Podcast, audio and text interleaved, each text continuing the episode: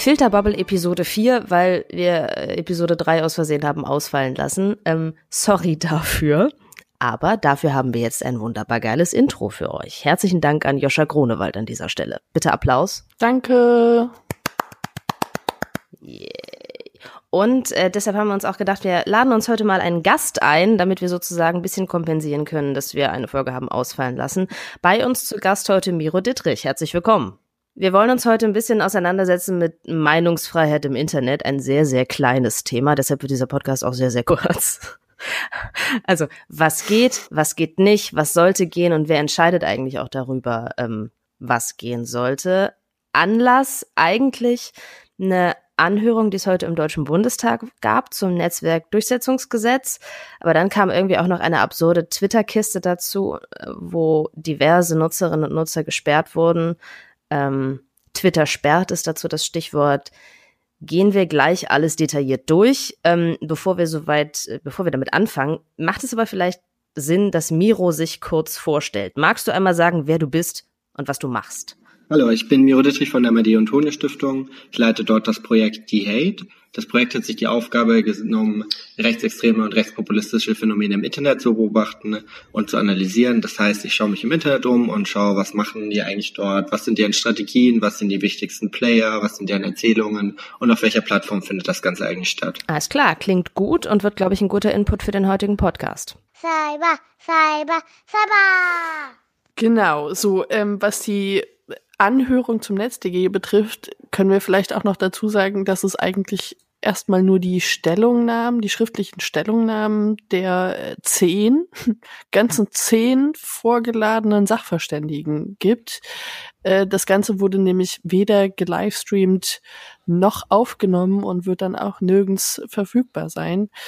Noch schlimmer ist es äh, bei der Anhörung äh, mit Twitter im äh, Ausschuss Digitale Agenda. Die war nämlich komplett nicht öffentlich. Das ist komplett absurd. Das ist insgesamt komplett absurd. Das ist leider sehr schade. Und ähm, es gibt zwar die schriftlichen Stellungnahmen, das sind aber insgesamt, ich habe gerechnet, über 130 Seiten, die man da durcharbeiten kann. Also wer sich dann nur mal kurz ein Bild dazu machen kann und möchte, äh, ist da etwas ähm, schlecht dran aktuell. Die Idee, über Meinungsfreiheit im Internet zu diskutieren, die tragen wir jetzt schon ein paar Wochen mit uns rum. Und dann hat Caro tatsächlich den Vorschlag gemacht, diese Anhörung zum NetzDG als Anlass dafür zu nehmen. Und ich habe gerade bei der Vorbereitung noch mal so ein bisschen gegrübelt und fand es dann irgendwie auch ein bisschen schwierig eigentlich so im Nachhinein, weil das ist nur meine Sicht und ich weiß, dass Caro es anders sieht, das NetzDG ja meiner Ansicht nach eher oft als Gesetz gegen Meinungsfreiheit stilisiert wird, was es aber eigentlich gar nicht so unbedingt ist, weil es ist ja eigentlich eher ein Gesetz, das soziale Netzwerke an die Kandare nehmen soll, rechtswidrige Inhalte ähm, zu entfernen oder einfach den Zugang zu ihnen zu sperren. Aber Caro, du siehst das ein bisschen anders. Die Kritik am NetzDG kam tatsächlich nicht nur aus rechtspopulistischen oder rechtsextremen Kreisen, sondern wurde eben. Nee, das habe ich aber auch nicht gesagt. Nein, aber tatsächlich wurde eben da auch ähm, Kritik diesbezüglich geäußert, also in Bezug auf Meinungsfreiheit, weil es eben immer hieß, es gäbe die Gefahr des Overblockings und das wäre dann eben mhm. auch wiederum eine Gefahr für die Meinungsfreiheit, und die Kritik kam zum Beispiel auch von der Amadeo Antonio Stiftung, oder Miro? Genau, also wir sehen auf jeden Fall auch ähm, die gerade die kurzen äh, Zeiten, die die Netzwerke nur dazu Verfügung haben, plus die hohen Strafzahlungen, führen auf jeden Fall dazu, dass ähm, Netzwerke natürlich wahrscheinlicher ähm, Overblocking betreiben. Äh, also Overblocking heißt, dass Sachen gesperrt werden, die eigentlich gar nicht strafrechtlich relevant wären. Genau, also dass Beiträge, die gar nicht darunter fallen, aus Sicherheit ähm, runtergenommen wird und man lieber auf Nummer sicher geht, als irgendwie hohe Strafen zu riskieren. Muss dazu natürlich sagen, dass es ähm, sehr geschicktes Framing ist, was die ähm, Plattformbetreibenden dort ähm, in die Öffentlichkeit gebracht haben. Man könnte genauso gut ja auch argumentieren, dass wenn sie ihre Content Moderator besser ausbilden und ihnen mehr Zeit zur Verfügung stehen, dass das Overblocking dadurch ja auch stark reduziert werden würde. Jetzt muss man glaube ich, einerseits über das Overblocking reden und schauen, ob das jetzt stattgefunden hat im Zuge des NetzDG oder nicht. Ich würde aber auch gern noch mal darüber reden, wen die AfD als Sachverständigen eingeladen hat, nämlich ähm, den Rechtsanwalt Steinhöfel, der gerade von sich reden macht, weil er eben ähm, erfolgreich gegen zum Beispiel Facebook und YouTube vorgegangen ist. Ähm, da wurden nämlich mehrere Posts äh, wiederhergestellt ähm, auf Anordnung, die zuvor wegen Verstößen gegen die Community-Richtlinien ähm, gesperrt wurden oder gelöscht wurden. Das ist auch relativ interessant in dem Zuge, finde ich. Äh, weil sie letztlich dann gesperrt wurden aus Gründen, die juristisch nicht haltbar sind. Juristisch nicht haltbar, ja. Im Prinzip, Miro, korrigier mich, wenn ich da falsch liege, geht es darum, dass die Community-Richtlinien das deutsche Recht nicht übertreffen, sozusagen, oder? Ja, das, also das ist ein sehr schweres, sehr kompliziertes Thema, weil wir da in Deutschland noch einfach sehr unterschiedliche Rechtsprechungen haben. Also einerseits haben wir die Rechtsprechung, die sagt, nein, äh, Meinungsfreiheit, ähm, die Aussage ist durch ähm, Artikel 5 Meinungsfreiheit äh, durch Artikel 5 Grundgesetz gedeckt und Facebook hat hier oder YouTube hat hier kein Recht, dort einzugreifen. Ähm, wie etwa ein AfD-Video, wo es um Messermigration musste YouTube wieder hochladen. Mhm. Andererseits gibt es aber auch andere Urteile, wie das Landgericht Frankfurt im September 2018 gemacht hat, dass sie sagen, dass ähm, im Gegenteil sich sogar äh, Facebook auf das Schutz der Berufsfreiheit Artikel 12 Grundgesetz berufen können es ja in deren Plattform ist, ähm, den Betrieb zu schützen. Und wenn Hate Speech oder solche Kommentare ähm, Überhang auf ihrer Plattform nehmen würden, dann würden die Leute die Plattform einfach nicht nutzen. Und das würde ja die Leute daran, äh, würde ja den Betrieb von Facebook selbst stören. Also wir haben ja sehr unterschiedliche Urteile und da gibt es, glaube ich, noch keine klare Rechtsprechung in Deutschland, wie das denn zu bewerten ist.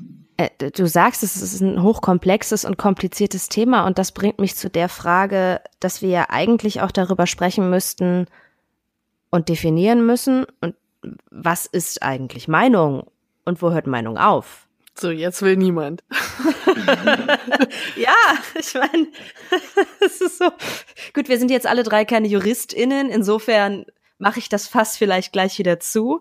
Aber das ist für mich eigentlich so eine Grundfrage, die, die all dem, ähm, und wenn, wenn wir dann halt auch über ähm, ich meine, ich greife jetzt etwas vor, aber äh, in dieser in nee, Entschuldigung, Digitalausschusssitzung heute, deren Inhalte wir ja eigentlich nicht kennen dürfen, weil sie nicht öffentlich war, aber es haben ja verschiedene PolitikerInnen daraus getwittert, unter anderem auch Saskia Esken, Digitalpolitikerin der SPD, und sie hat äh, darauf verwiesen, dass Twitter im Rahmen der äh, kompletten Wahlen keine Satire zulässt. Es sei denn, Accounts sind explizit als Satire-Accounts zugelassen, was aber bedeutet, dass quasi eine Privatperson ja keine Satire mehr posten darf. Also ich dürfte dann auch eine Grafik der von Extra 3 nicht nochmal posten, weil ich würde ja Satire zur Wahl posten und das, also selbstverständlich ist das ist das mein, das ist Meinung, das ist letztlich dann auch Kunst und wir kommen hier echt in so krasse, glitschige Uferbereiche, finde ich. Und ich glaube, da ging es ja auch dabei darum, dass der Account als Satire gekennzeichnet sein muss in seiner Bio und ähm, das kann man ja auch schnell nachholen. Wobei ja wir sehen, dass zumindest einige ähm, rechte Alternativmedien, würde ich es vorsichtig in Anführungszeichen beschreiben, äh, sich durchaus auch schon das Label Satire gegeben haben, um eben mhm. ähm, so gewisse Dinge von sich weisen zu können. Also auch gerade was den Bereich der Desinformation betrifft. Also ich, ich finde das auch relativ schwierig. Ähm, es geht auch so ein bisschen am, am Problem vorbei, glaube ich, letztendlich. Also mhm. Aussage war wohl, dass ähm, Inhalte weiter runtergenommen werden, selbst wenn sie Satire sind, wenn sie sich auf äh, Wahlmanipulation, also den die Manipulation des Wahlvorgangs an sich ähm, beziehen oder wenn es mhm. um äh, Gewalt geht. Auch da sollen wohl Beiträge weiter runtergenommen werden. Also ich kann dir nicht mehr satirisch aufs Maul hauen. Oh, schade. Sehr, sehr Zumindest schade. nicht auf Twitter. Wir müssen unser komplettes Tweetverhalten ändern. Und nein. Wir machen das jetzt auf Facebook. naja.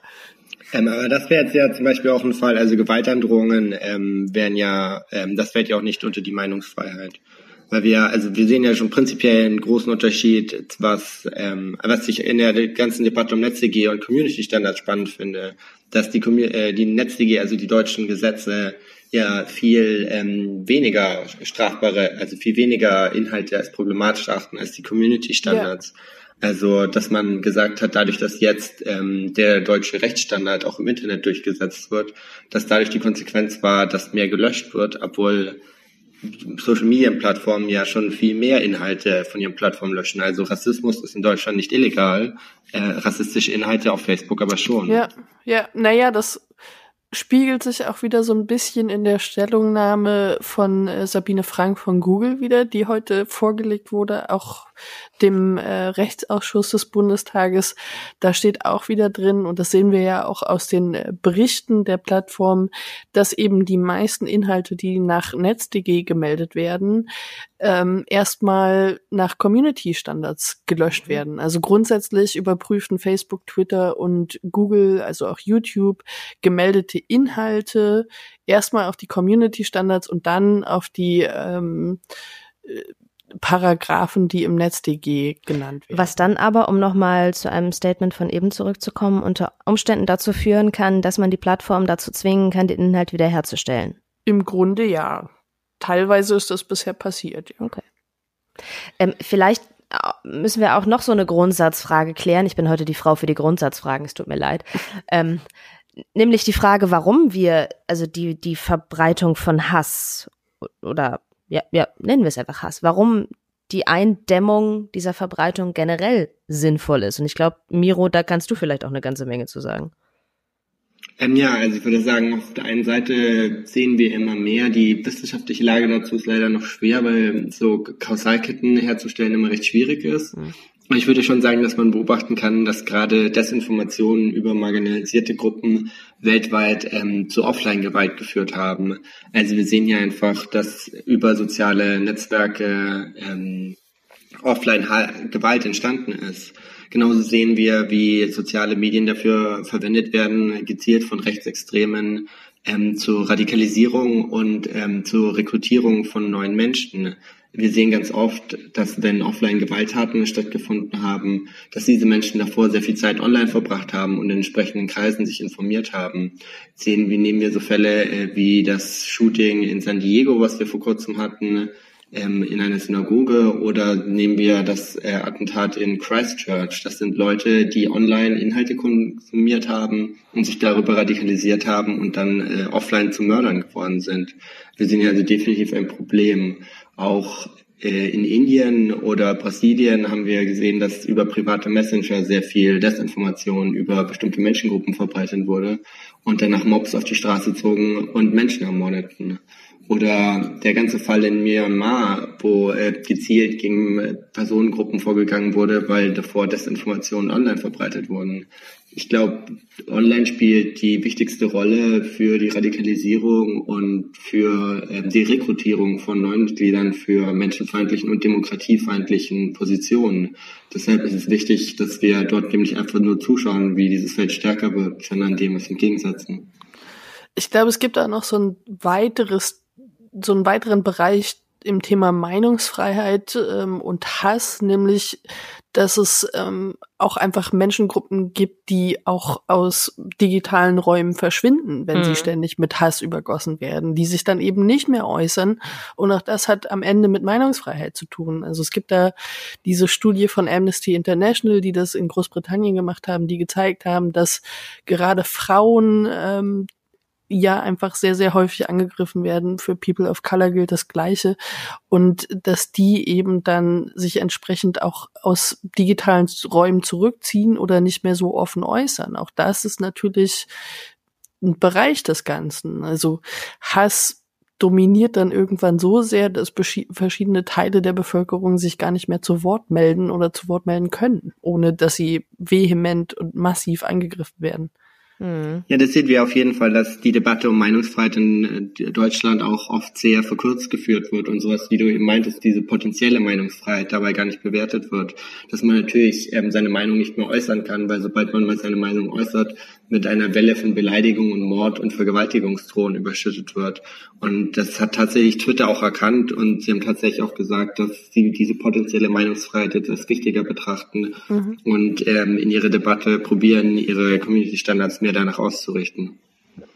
Also quasi einen, einen Raum erhalten wollen, in dem sich jeder äußern kann, ohne dafür angegriffen zu werden, was oder wer er ist. Oder einen zu schaffen.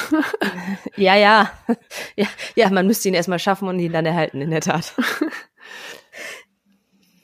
Ähm, ah, vielleicht noch einen Punkt, den ich auch hinzufügen kann. Zu diesem ganzen verkürzten Meinungsfreiheit-Debatte ähm, die wird in Deutschland sehr seltsam geführt. Ich, viele Menschen reden irgendwie davon, dass wenn ihr ihre Videos, die sie bei YouTube umsonst hochladen, wenn die von YouTube nicht mehr monetarisiert werden, dass das Eingriff in die Meinungsfreiheit sei und dass hier eine Zensur stattfindet. Das ist doch ähm, sehr absurd, was hier stattfindet. Also YouTube ist eine Plattform, die seit Beginn ihrer Gründung noch keinen einzigen Cent Gewinn gemacht hat und Menschen können hier ihre Inhalte kostenlos hochladen, dass Werbepartner keine Lust haben, vor menschenfeindlichen und demokratiefeindlichen Positionen zu stehen, kann nun wahrlich nicht als Eingriff in Meinungsfreiheit oder Zensur gesehen werden. Aber wir sehen hier etwa eine sehr seltsame Verschiebung. Ich würde die, die sehr steile These äh, eigentlich gar nicht steile These vertreten, dass das Ganze so ein bisschen angefangen hat, zumindest im Internet, schon äh, mit dem ersten Buch von Thilo Sarrazin, der sich ja sehr ja. als ähm, Opfer irgendeiner herbeibeschworenen Meinungsdiktatur gesehen hat, der ja sich immer in Das wird man doch noch sagen dürfen. der sich ja immer in seiner Meinungsfreiheit äh, beschnitten gesehen hat, ja irgendwie auch, äh, während er durch die deutschen Polit-Talkshows tingelte und sein Buch in Auszügen gedruckt wurde in deutschen Tageszeitungen. Und äh, wir sehen ja irgendwie auch, dass der Begriff Meinungsfreiheit oder als Beschneidung der Meinungsfreiheit schon auch gilt, wenn jemand kritisiert. Mhm. Also das so überspitzt gesagt ist das ja für viele auch schon irgendwie äh, eine uneingeschränkte Meinungsfreiheit bedeutet, ähm, ohne Widerspruch irgendwas sagen zu können, oftmals. Und dabei die Meinungsfreiheit der anderen Leuten einschränken, die eben ihre Kritik an dieser Meinung äußern. Ja. Ja, ja, ja, und das finde ich ist so, so ein auch Zeichen unserer derzeit heutigen, ja, des Zeitgeistes, der ja immer populistischer geprägt wird, beziehungsweise der politische Diskurs, der immer populistischer geprägt wird, wo Populisten halt von allen politischen Seiten kommen und im Prinzip auch Meinung letztlich wichtiger wird als Fakten, so als Grundsystem, um Überzeugungen zu tradieren. Also wir sind, finde ich, gerade an so einem gesellschaftlichen Punkt, Wahrheit wird ja immer irgendwie gesellschaftlich verhandelt, aber wir haben jetzt durch die Digitalisierung, durch die Medien, durch die Massenmedien, dadurch, dass jeder in sozialen Netzwerken seinen Senf dazugeben kann, noch eine viel größere Gruppe, die Wahrheit auf diese Art und Weise verhandelt sodass diejenigen, also nicht mehr Relevanz von Akteuren ist das Kriterium, sondern quasi die Lautstärke von Akteuren ist das Kriterium. Die lautesten Stimmen gewinnen in, in, dem, in dem Diskurs, die lautesten Stimmen sorgen dafür, dass ihre Meinung irgendwie ähm, als die Wahrheit erkannt wird, was natürlich das total attraktiv macht, Gegenmeinungen zum Verstummen zu bringen. Ähm, weil wenn die anderen schweigen, dann kannst du noch leichter gewinnen und kannst du äh, noch leichter und lauter rumkrakeelen und dir widerspricht halt keiner mehr. Sorry, ich habe jetzt laut krakeelt und meine Meinung kundgetan. Auf jeden Fall hätte man dir einen Balkon gewünscht und ein Megafon. Ich werde jetzt kurz mich zur Seite beugen und abhusten. Ich, ich glaube, prinzipiell ist es halt auch noch irgendwie wichtig zu sagen, äh, wie in der Debatte, was vollkommen nicht verstanden wird, äh, Grundrechte binden äh, stets nur Staats, den Staat, also Justiz, Verwaltung und äh, Gesetzgebung an Dinge, also Grundrechte, wo die Meinungsfreiheit darunter fällt und die sind nicht direkt mittelbar auf private Unternehmen anzuwenden. Ich glaube nicht, dass das in dieser Debatte so verstanden wird. Das Grundrecht auf Meinungsfreiheit heißt nicht, dass ähm, ein Unternehmen nicht ein Haus, ein digitales Hausrecht haben kann. Und weiter weiter finde ich, dass wir auch in der ganzen Debatte noch irgendwie ein sehr altmodisches Verständnis haben von Meinungsfreiheit und von Zensur dass ähm, wir noch so auf diese plakativen Fälle schauen, wo ähm, Sachen in sozialen Medien gelöscht werden, also die Tweets oder die Facebook-Posts, die gelöscht werden, ähm, und mhm. sehen das noch so ein bisschen als wie der Staat kommt rein und äh, entfernt die Druckerpressen, die wir haben. Ich finde, das viel komplexere ähm, Feld und das viel entscheidendere Feld heutzutage ist doch eigentlich, wie Algorithmen uns Beiträge anzeigen. Also ähm, wenn du nicht mitbekommst, dass dein Beitrag nicht gelöscht wird, sondern der Algorithmus ihn einfach raussortiert und unter von Millionen von anderen Beiträgen verschwindet, das ist doch der viel größere Prozess, der die ganze Zeit mit all unseren Beiträgen stattfindet, dass Algorithmen sie nach oben und nach unten bewerten, der auch viel äh, undurchsichtiger ist, was dort eigentlich passiert.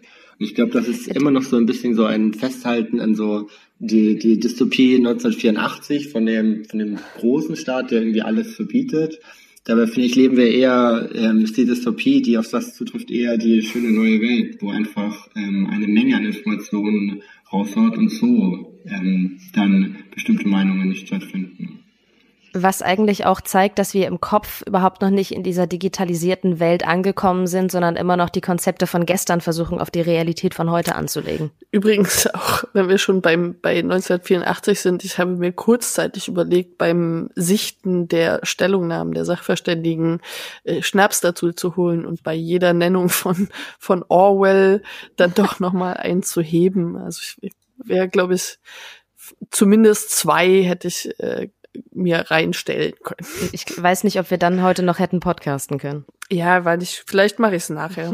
vielleicht lese ich im Bett nachher noch weiter Stellungnahmen.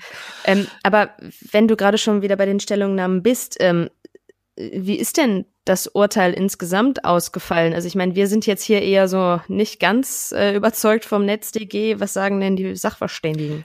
Ich glaube schon, dass so der Großteil weiter ähm, eher kritisch eingestellt ist dem gegenüber. Ich habe nicht alle gelesen, wie gesagt, es sind 131 Seiten. Ähm, positivere Töne gab es tatsächlich von Ich bin hier, von der Sachverständigen, die da geladen wurde.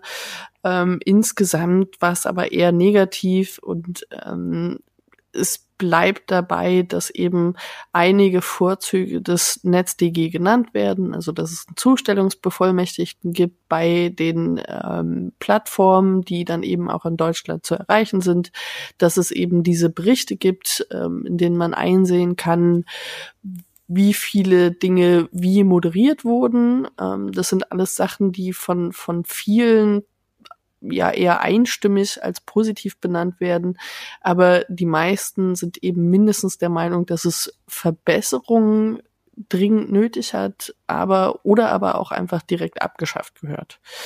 Ähm, die Frage ist halt, was die bessere Lösung wäre. Also es gibt dann äh, ganz oft äh, auch den Vorschlag, gab es auch im Vorfeld und immer schon, ähm, dass es eben ähm, spezialisierte Staatsanwaltschaften oder Gerichte geben soll, die eben solche Sachen, ähm, Straftaten ähm, verhandeln sollen. Also eben das, was auch im, im NetzDG genannt ist, also Volksverhetzung im Netz, Beleidigungen, ähm, Anstiftungen zu Straftaten und so weiter, was eben dort alles vorhanden ist, dass halt eben solche Äußerungen, illegalen Äußerungen im Netz bei spezialisierten Gerichten, Staatsanwaltschaften verhandelt werden sollten.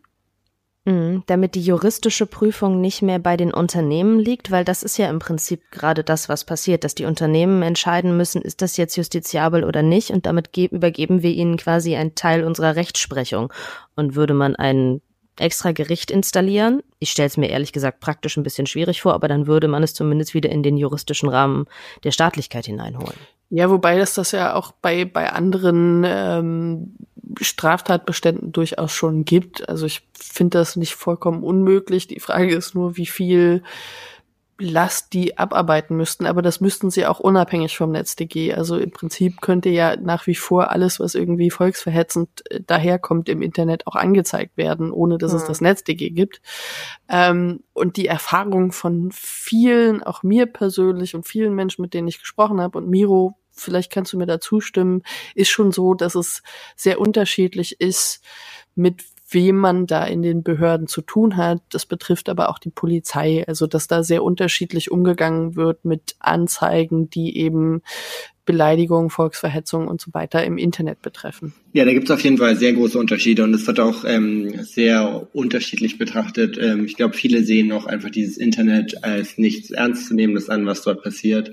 Das hat man zum Beispiel auch gesehen, als ähm, von Orbit YouTuber schon viel früher gedoxt wurden. Wenn die bei der Polizei mhm. waren, wurde das nicht ernst genommen. Erst als dann die große Menge an Politiker gedoxt wurden und da eine größere Debatte war, wurde das Thema auf, auf einmal ganz anders betrachtet. Ich glaube, da gibt es auf jeden Fall noch sehr große Nachholbedarfe. Absolut. Ähm, vielleicht müssen wir noch mal ganz kurz Orbit und Doxen erklären. Ähm, wir reden gerade über ähm, diesen großen Doxing-Fall aus dem Januar. Also das heißt, diesen Fall, als ähm, tausende Daten von äh, Politikern, Journalisten, YouTubern ähm, und anderen veröffentlicht wurden, der äh, Mensch, der da mutmaßlich dahinter steckt, hatte vorher auch schon mehrfach Daten veröffentlicht. Da war das Aufsehen nicht annähernd vergleichbar groß, wie es dann im Januar war, als eben Politiker betroffen waren. Und ähm, mich erinnert das auch so ein bisschen an so ähm, Falschmeldungen im Netz. Ne? Also als wir 2015 Mitte 2015 wirklich, wirklich viele Falschmeldungen über äh, Geflüchtete und vermeintliche Straftaten und so weiter im Netz hatten, wurde da erstmal sehr verhalten, reagierte man da erstmal sehr verhalten bis gar nicht. ähm, und erst als dann Donald Trump gewählt hm. wurde und dann der Brexit da war, da wurde das eben auf die politische Agenda gesetzt. Weil wir wieder nicht rechtzeitig geschnallt haben, was da eigentlich passiert und dann äh, dem Jetzt ein bisschen hinterhergerannt sind und es viel zu spät erkannt haben. Ja, die die Betroffenheit war ja dann auch ja. einfach nicht gegeben, wahrscheinlich. Ähm, und ich glaube, das ist auch jetzt noch ein bisschen schwierig. Ne? Also es gibt ja nach wie vor keine wirklichen Schulungen oder ähnliches für Polizisten. Man ist nach wie vor spielt man da so ein bisschen russisch Roulette, wenn man eine Anzeige erstatten Das heißt, will. wir brauchen eigentlich eine Cyberpolizei und einen Cybergerichtshof. Jetzt hast du endlich Cyber gesagt. Ja. ist mir extra dick aufgeschrieben hier und umrandet. All, all, Cyber. Allen Beteiligten fällt ein Stein vom Herzen. Ja, ich finde auch, wir sollten in jeder Folge irgendwas mit Cyber fordern. So, wir hatten schon die Vereinten Cybernationen, jetzt haben wir die Cyberpolizei und den Cybergerichtshof. Das wird alles besser machen. Ich finde, das, was du gerade angesprochen hast, ähm, ist aber auch ganz interessant irgendwie in der deutschen Debatte um Meinungsfreiheit und NetzDG, dass ich glaube, wir reden hier sehr seltsam über die Auswirkungen von NetzDG, die wir überhaupt gar nicht nachweisen können, welchen Effekt das denn tatsächlich hatte, weil einfach sehr viele andere Dinge passiert sind. Also ähm, während 2016 Mark Zuckerberg noch gesagt hätte, dass es abstrus wäre, dass irgendwie Beeinflussung über Social Media einen Einfluss genommen hatte, sieht er das ja ganz anders. Und in dem Jahr, wo NetzDG äh, gestartet ist in Deutschland, also Anfang 2018, hat er gesagt, ähm, dass sein Ziel für das Jahr ist, to get serious and fix the issues, confronting the social network, including Russian interference and online hate, harassment and abuse. Also wir haben auch eine ganz neue Wahrnehmung der Plattformbetreibenden selbst ähm, gesehen, die das Thema ganz anders angehen. Und wenn man sich anschaut, ähm, wie das Ganze europaweit zum Beispiel passiert ist, Dort ähm, die Untersuchung der EU-Kommission Anfang 2018 hat gesagt, dass äh, europaweit Facebook, Twitter und YouTube etwa 70 Prozent aller beanstandeten Inhalte mhm. löscht und gegen Ende 2016 war die Löschquote noch bei 28 Prozent. Also wir sehen, dass sowohl international als auch europaweit einfach äh, bestimmte ähm, Voraussetzungen sich geändert haben, das Thema anders ernster genommen wurde und anders betrachtet wurde. Und auch in der aktuellen Debatte jetzt um Twitter mhm. sperrt, äh, haben ja, war die durchgehende Meinung online, das liegt jetzt an NetzDG und man war irgendwie ganz hämisch, dass dann der Tweet von Schäbli gesperrt wurde und Heiko Maas sich darüber beschwert hat, weil hier, schau, das hast du doch von ja. NetzDG. Obwohl diese beiden Dinge hier überhaupt nichts miteinander zu tun haben. Also ähm, finde ich, wird in Deutschland sehr oft irgendwie NetzDG für alles verantwortlich gemacht. Selbst würde ich sagen, ich weiß nicht, ob NetzDG so einen großen Unterschied gemacht hat zu davor. Ich sehe den mhm. eigentlich nicht. Ich sehe das Gesetz als nicht so sinnvoll an. Es hat sehr viele Probleme. Die Privatisierung von Recht auf großen Rahmen, die wir ja vorhin schon angesprochen haben. Aber ich sehe jetzt irgendwie nicht so diesen großen Effekt, den das NetzDG ausgelöst hat, was irgendwie woanders nicht ja. passiert ist. Ja, das hat auch Renate Künast letztens auch mal gesagt, dass eben dieses große Overblocking, das befürchtet wurde, zumindest ausgeblieben ist. Das kann man schon, glaube ich, auch sagen. Ähm, vielleicht sollten wir auch. Beschwerden, dass zu viele Inhalte gelöscht werden oder Inhalte falsch gelöscht werden, haben wir auf der ganzen Welt. Ja. Und ich glaube, da ähm, wäre es einfach viel wichtiger, wenn wir ein bisschen von solchen Gesetzen wegkommen und mal auf die andere Ecke des Ganzen gehen, ähm, nämlich wie ist das eigentlich das Arbeitsrecht bei den ganzen Community-Moderatoren und Moderatoren, mhm. die sich den ganzen Inhalt anschauen, weil wenn wir von Overblocking oder von Fehlentscheidungen sehen, ähm, wir kennen ja die Berichte dafür, wie viel wenig Sekunden die Mitarbeiter dort nur Zeit haben, sich diese Beiträge anzuschauen, wie schlecht sie ja. geschult sind, dass sie teilweise keine gute psychologische Unterstützung haben. Mhm ähm, und irgendwie traumatisiert werden durch diese Inhalte. Dann haben wir berichtet, dass äh, allein durch den mehrfachen Ausgesetztheit, also den Me-Exposure-Effekt, oder durch diese Traumatisierung, was beide Dinge sind, dass die dazu führen, dass Leute Verschwörungstheorien glauben, dass das in den USA stark passiert ist, dass die Leute, die eigentlich diese, diesen Inhalt moderieren sollen, selbst angefangen haben, diese Verschwörungen zu glauben, die ihnen ausgesetzt sind. Und ich glaube, dass es mhm. viel sinnvoller wäre, ähm, wenn wir dort schauen, wie ist das eigentlich mit dem Arbeitsrecht? Wie können wir eigentlich ähm, diesen Menschen ein vernünftiges Arbeitsrecht geben, dass äh, dieser Service einfach viel besser ausgeführt wird? Wie können wir Unternehmen dazu zwingen, diesen Job besser zu machen? Ich glaube, das würde äh, viel äh, zu einer großen Verbesserung führen, dass eben Sachen nicht mehr zu Unrecht gelöscht werden und die Community-Standards eingehalten werden und nicht ähm, fehlerhaft Beiträge gelöscht werden. Wobei wir da natürlich auch krass im Globalen sind, weil wir wissen ja bei Facebook, wer The Cleaners gesehen hat, den Film über die Content-Moderatoren bei Facebook, der weiß, dass die alle im Ausland sitzen. Ähm, und Nicht alle. Von Europa, ja, viele. Ja, aber allein 2000 sitzen in Deutschland. Also da kann man schon mal anfangen. Ja, Stimmt, da kann man anfangen, aber dann sind wir halt auch ganz schnell, weil wir über eine globale Plattform reden, bei globalen Dingen und von Europa aus die, die Arbeit, das Arbeitsrecht irgendwie in Asien anzugehen, ist natürlich auch schwierig. Aber klar, es wäre zumindest schon mal ein Anfang, äh, hier damit zu beginnen. Kann natürlich dann auch sein, dass sie dann anfangen, sämtliche Jobs abzuziehen und alle nach Asien zu verlagern. Wir aber, wissen aber auch, dass äh, Facebook zum Beispiel massiv Leute eingestellt hat. Ähm, die haben letztens auf eurer Konferenz ähm, hat Facebook gesagt, Miro, ähm, dass Facebook für Moderationszwecke so viel oder mehr ausgibt, als Twitter im Jahr insgesamt einnimmt. Wie war das? An das Detail kann ich nicht mehr genau erinnern, aber es kann gut sein, dass es in die Richtung, also, ähm, es hieß auf jeden Fall, dass sie das größte ähm, Content Reviewing System weltweit äh, erschaffen haben.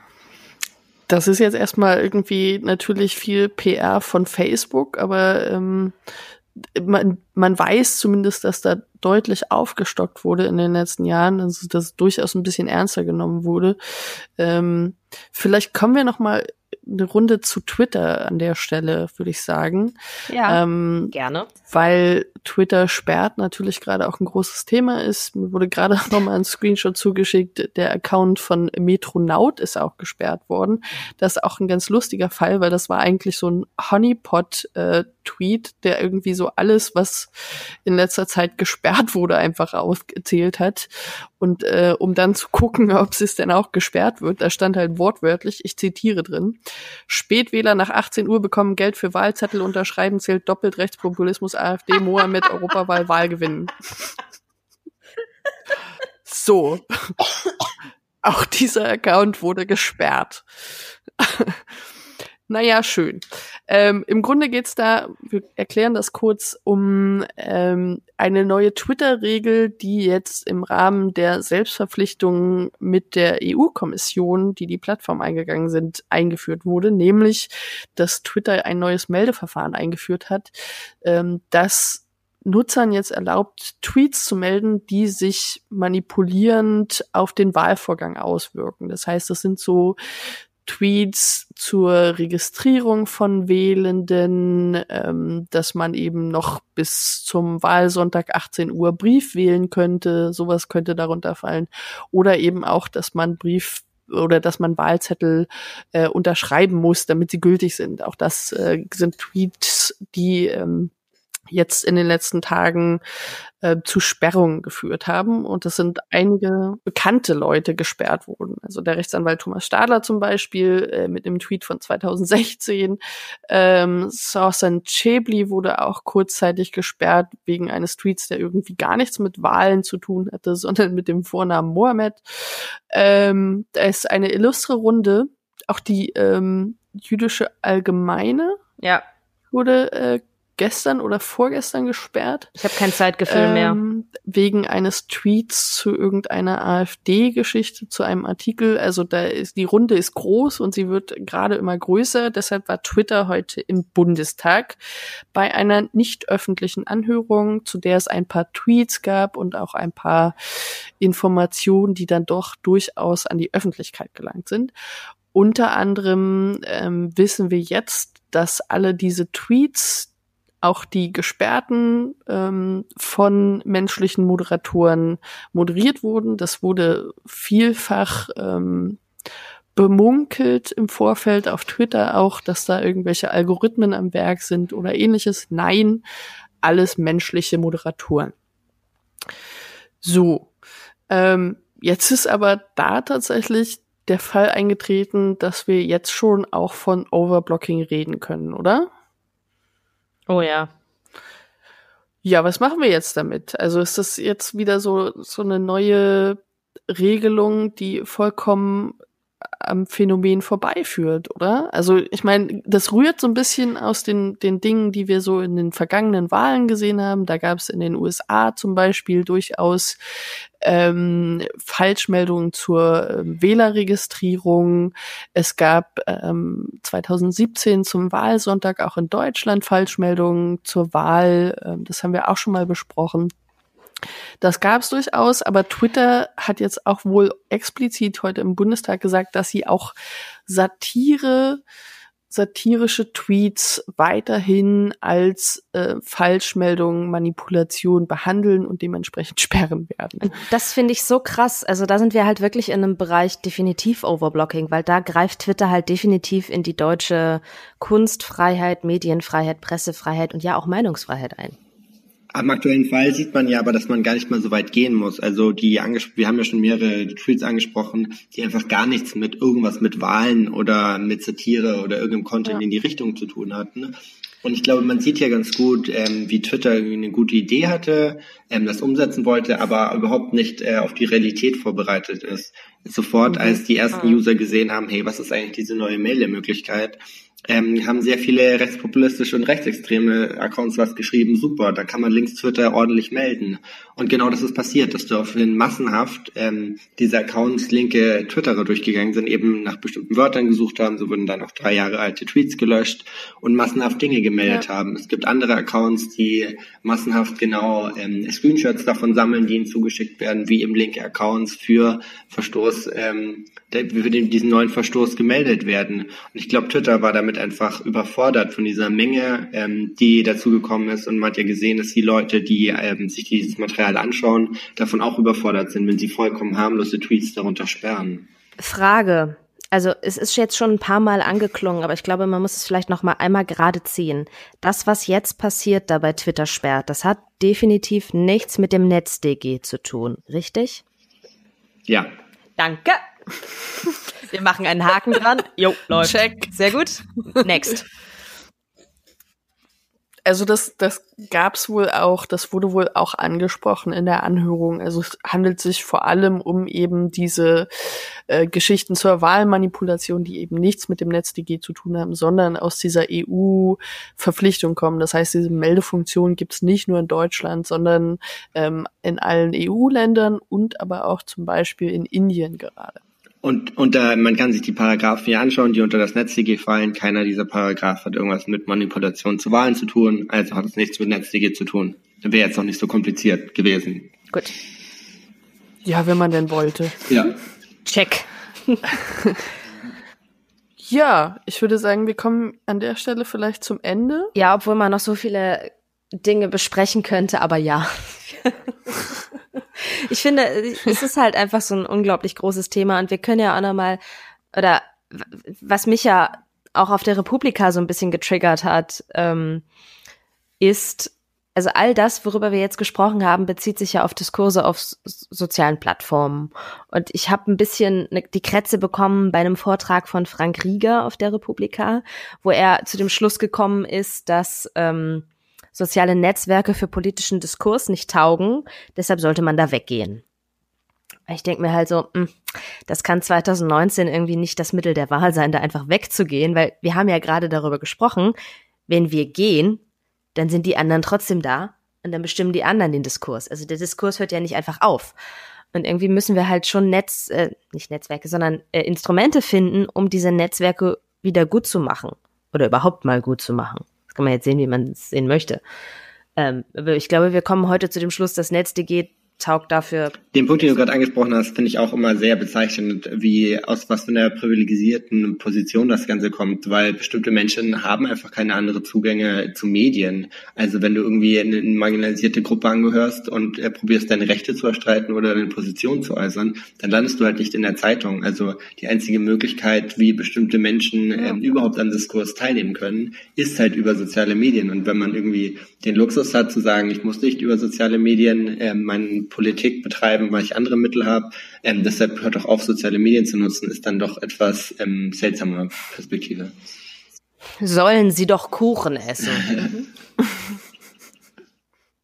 Es ist also keine Lösung zu sagen, wir verlassen jetzt einfach die sozialen Netzwerke, aber was wir vielleicht auch mehr machen könnten, ist uns einzumischen und vielleicht mal den hasserfüllten Beitrag zu melden oder eben auch einfach mal was zu sagen und vielleicht auch wir, die wir in bestimmten politischen, journalistischen Positionen sind, bestimmte Dinge sichtbarer mhm. zu machen oder eben im Fall von Miro und NGOs ähm, da politischen Druck auszuüben. Oder, um daran anzuschließen, von einem journalistischen Standpunkt auch mal äh, nicht auf jede Welle von Hass aufspringen und sie gleich zu tatsächlicher Relevanz aufzublasen. Das passiert, glaube ich, auch viel zu oft. Und damit danke dir, Miro. Sehr gerne. so.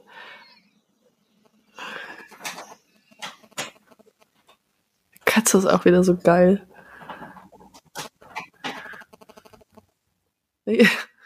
ähm, so, das wird eine längere Folge dieses Mal. Wir haben aber auch eine Folge ausgelassen, deshalb machen wir jetzt einfach länger. Zwei zum Preis von einem. Uh. Äh, Frau Büsker möchte nämlich mm. am Leben bleiben.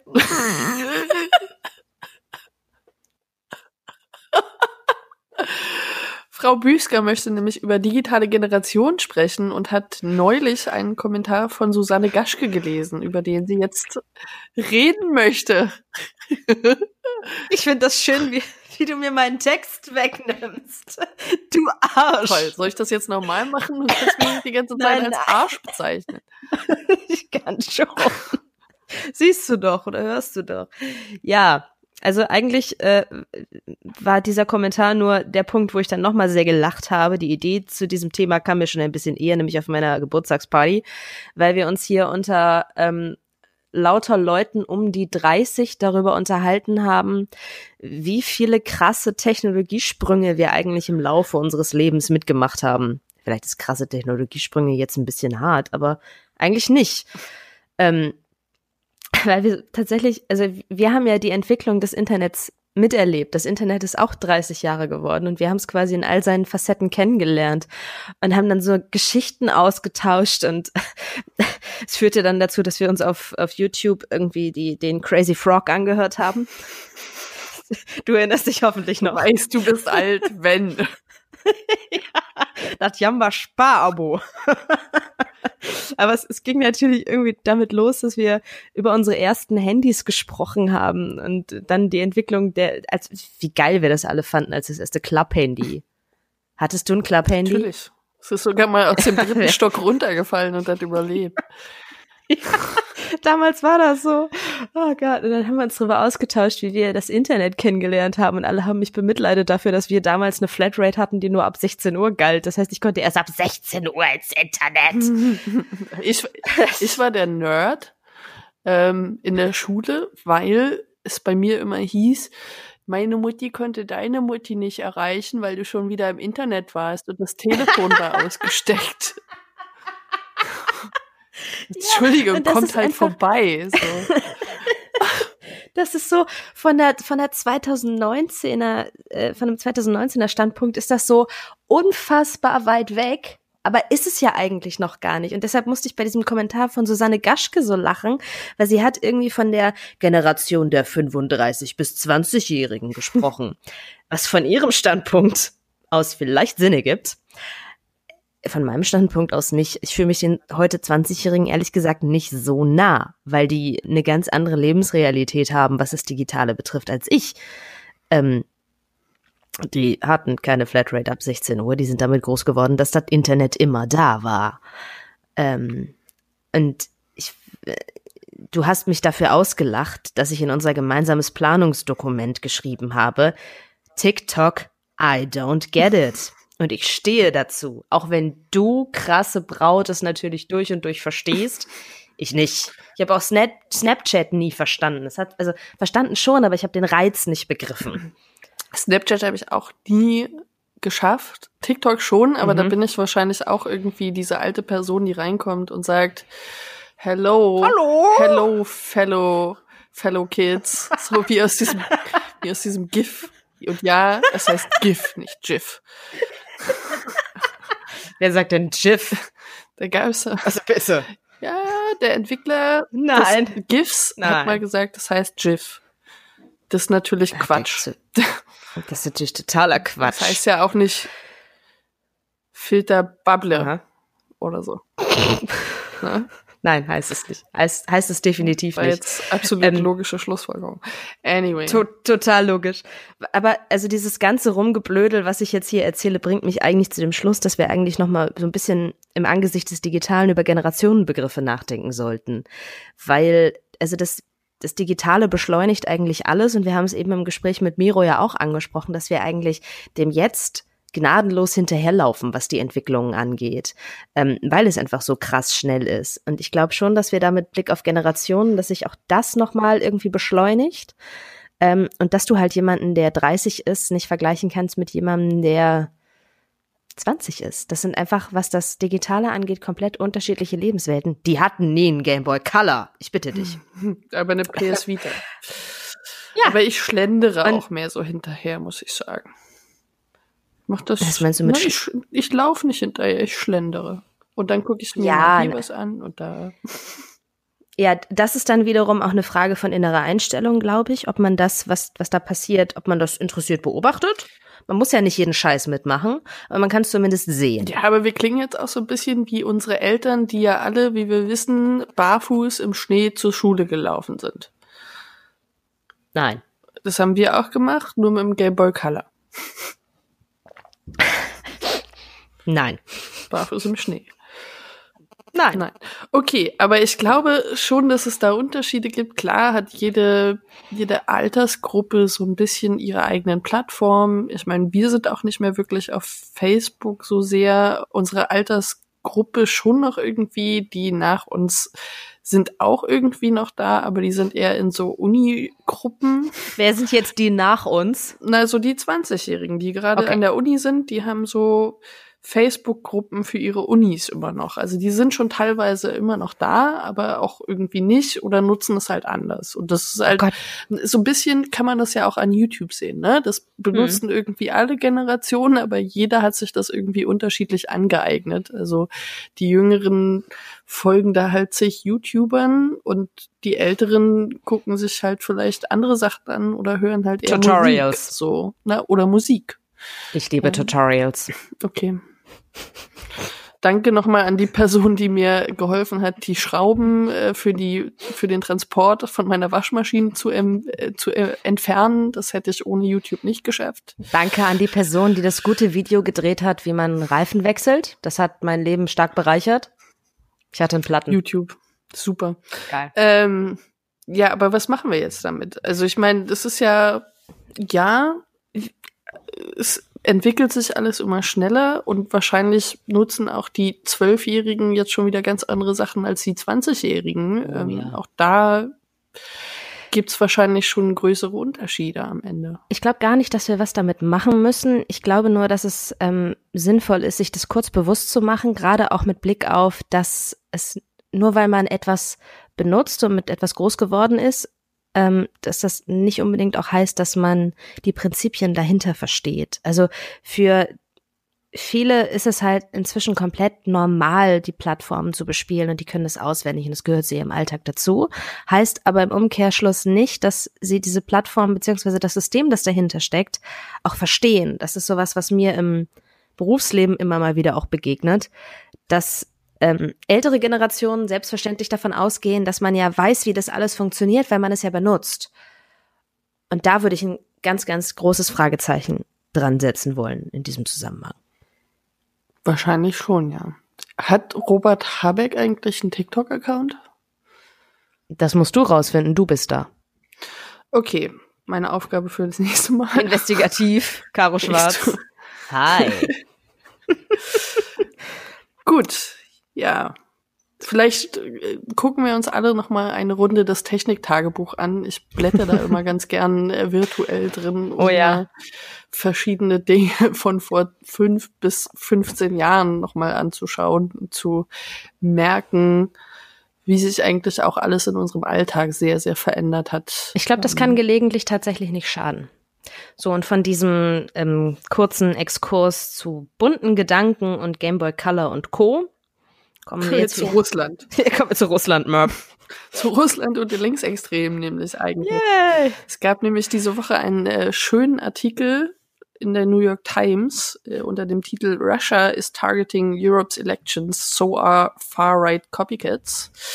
Ähm, das ist ein relativ umfangreicher Artikel, aber unter anderem kommt darin auch Daniel Jones zu Wort. Der ist ehemaliger FBI-Analyst, der heute eine NGO leitet namens Advanced Democracy. Und der hat nämlich gesagt, es gibt ähm, ähnliche Dinge in Deutschland, wie es in den USA gab in Sachen russischer Einmischung. Nämlich, hm. wir erinnern uns, russische Trolle sollen wohl auch äh, Accounts betrieben haben, die ähm, der Black Lives Matter Bewegung zugeordnet wurden und sollen da eben auch ähm, Demonstrationen mitorganisiert oder dazu aufgerufen haben.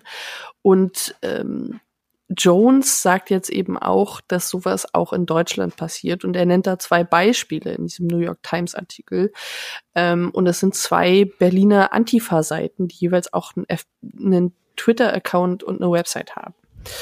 Und ähm, die Begründung dahinter ist aber wirklich auch relativ dünn. Also er nennt da drei Gründe, warum das irgendwie Russland zugeordnet werden soll. Nämlich einerseits, dass die Websites auf demselben Server liegen wie Websites, die von russischen Regierungshackern verwendet wurden. Jetzt ist es aber so, dass da ähm, knapp 140 Websites auf diesem Server liegen, ähm, darunter auch noch zwei weitere Berliner linke Websites, glaube mhm. ich. Ähm, und es sind auch durchaus einige eher seltsame Websites darunter, die vielleicht auch für Phishing genutzt wurden, aber das heißt jetzt erstmal nicht, dass dahinter russische Agenten, Akteure stecken, äh, meiner Meinung nach. Also es ist eine relativ dünne Begründung. Dann mhm. ähm, als weiteren Grund für diese Zuordnung sagt er, dass ähm, die eine dieser Websites, wohlgemerkt wurden die Websites 2013 und 15 registriert, einer dieser Websites wurde von einer anonymisierten Mailadresse ähm, registriert, die auch zur Registrierung russischer Spearphishing-Websites genutzt wurde. Das heißt, das sind ähm, Seiten, die gezielt aufgesetzt wurden, um von bestimmten Akteuren Passwörter oder ähnliches ähm, zu bekommen. Ähm, und diese Mailadresse ist aber einfach ähm, eine Mailadresse eines Dienstes, der anonymisiert Websites registriert für verschiedenste Leute. Es ist ein normaler Service, den man im Internet frei zugänglich nutzen kann. Davon gibt es eine ganze Reihe und auch oh. äh, anonymisierte Dienste zu nutzen, ist erstmal kein Grund, warum jemand irgendwie russischer Agent sein soll. Also das ist schon äh, gedanklich ein relativ mhm großer Sprung, der da vollzogen wurde. Und als letzte Begründung heißt es dann, äh, diese beiden Twitter-Accounts soll, wurden dazu genutzt, um ähm, zu Demonstrationen gegen die AfD am 1. Mai aufzurufen. Ähm, eben auch analog mhm. zu diesen Demonstrationen in den USA von Black Lives Matter. Äh, und auch das, ich meine, wer hat, wer hat da nicht dazu aufgerufen aus dem linken Spektrum zum 1. Mai? Also es gab ja auch deutschlandweit rechte, rechtspopulistische, rechtsextreme Demos und da haben relativ viele Leute dazu aufgerufen. Auch das pff, relativ dünn. Also insgesamt wirklich relativ schwierig. Ähm, es gab aber in der New York Times durchaus auch noch so einen Disclaimer, äh, nachdem einige Experten wohl kritisiert haben, dass diese Schlussfolgerung, die da gezogen wurde von Jones, eben nicht wirklich stichhaltig war, also dass sie wirklich nicht ausreichender Beweis war. Das ganze Thema ist dann auch in Deutschland angekommen, wurde von verschiedenen Medien aufgegriffen und da wurde das dann auch noch mal ganz schön verkürzt zum Teil. Also da wurden dann auch so ein paar Informationen weggelassen. Es wurde dann noch mal herausgestellt, dass eben zu diesen Demonstrationen aufgerufen wurde und ähm, dann fehlte dann auch teilweise dieser Disclaimer, dass eben auch ähm, Experten laut der New York Times Kritik geäußert haben an diesen Schlussfolgerungen. Also es war dann einfach nur noch äh, Jones, der zitiert wurde und dann war das irgendwie noch so ein bisschen mehr Aufregung, die dahinter steckte, gefühlt. Ähm, ohne dass eben auch noch mal genau hingeschaut wurde, was jetzt eigentlich für Argumente herangeführt wurden. Ähm, relativ schwierig meiner Meinung ja, nach. Ja, im Prinzip wurde ja auch nicht selbst recherchiert, sondern letztlich nur ein Artikel aus dem Englischen übersetzt und dabei auch noch verkürzt. Das finde ich halt immer hochgradig problematisch, weil nur weil es in der New York Times steht, ist es halt nicht irgendwie Gott gegeben und man sollte vielleicht auch mal selber noch mal ein klitzekleines bisschen nachrecherchieren. Das ist auf jeden Fall, gerade wenn man solche steilen Thesen äh, wiedergibt, vielleicht besser, da ein bisschen Ruhe zu bewahren und vielleicht auch noch mal ranzugehen und die Argumente, die geliefert werden, auch noch mal zu evaluieren. Also es ist natürlich große Aufregung. Wir wissen, in den USA gab es diese Einmischung. Ähm, natürlich will das jetzt irgendwie niemand verpassen, dass da vielleicht doch noch mal was passieren könnte.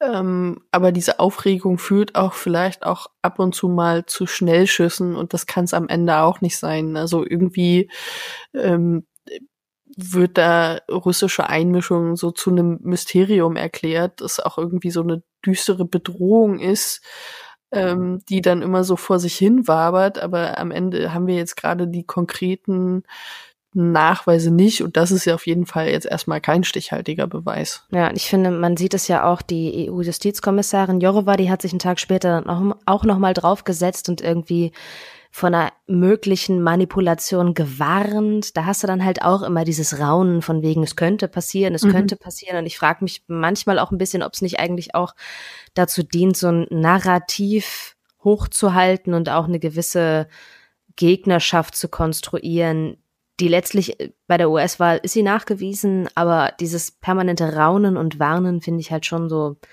puh, schwierig.